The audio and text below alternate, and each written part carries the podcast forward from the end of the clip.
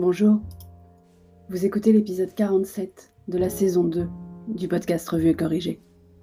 Cet épisode est tiré d'un billet du blog publié le 3 décembre et s'intitule Il se passe quelque chose. Non, pas à Monopolis. Je ne sais pas si vous avez suivi l'histoire du monolithe de l'Utah. C'est une histoire de fou. Petit résumé. Je lis beaucoup, mais alors beaucoup de newsletters, dont une grande partie vient des US. Et même si le cœur des sujets que je suis correspond à mon activité professionnelle, transformation digitale, marketing, expérience client, communication, tech, pub, business, marque, service client, réseaux sociaux, et j'en passe, ces newsletters m'ouvrent aussi à des sujets plus originaux. Parce que la grande mode dans la majorité d'entre elles est de terminer par des articles un peu étonnants qui sortent du cadre. Et je suis donc tombée la semaine dernière sur un article qui parlait de la découverte d'un monolithe en métal dans le désert de l'Utah.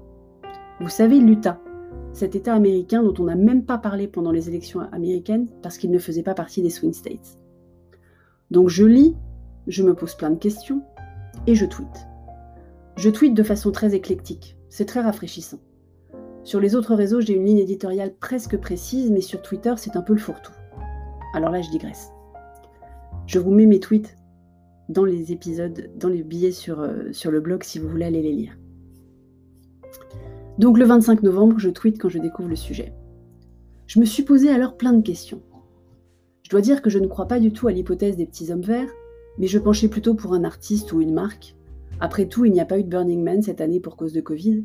Enfin si, il y en a eu un, mais dans le métaverse, un sujet dont je parlais dans le Digital pour tous cette semaine. Bon là, je digresse encore. Je restais donc à l'affût de la suite, car s'il y avait ça, ça venait d'un artiste ou, d'une marque, il y aurait forcément une suite. Souvenez-vous, demain j'enlève le bas. Quatre jours plus tard, je découvre que le monolithe a disparu.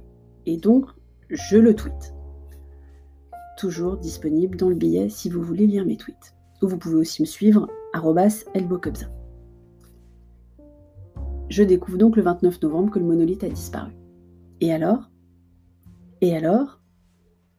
Et alors? Non, Zoro n'est pas arrivé, mais le monolithe, ou un autre, on ne sait pas, est apparu, en Roumanie.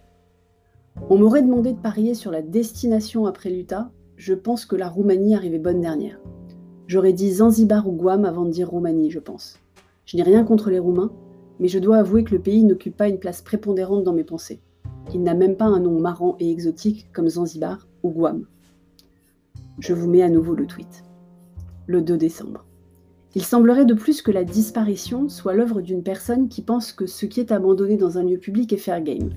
Il a publié une vidéo, sans doute tournée et postée sur TikTok, moi je l'ai vue sur Instagram, qui, je le cite, dit Don't abandon your personal property on public land if you don't want it to be taken out. Ce qui traduit veut dire N'abandonnez pas votre propriété personnelle sur un lieu public si vous ne voulez pas qu'on vous la prenne. Et vous voulez encore plus tomber de votre chaise? J'avais à peine découvert l'existence du monolithe roumain qu'il avait déjà disparu. Bon, j'étais un peu en retard sur la découverte de l'existence puisqu'il a quand même tenu 4 jours.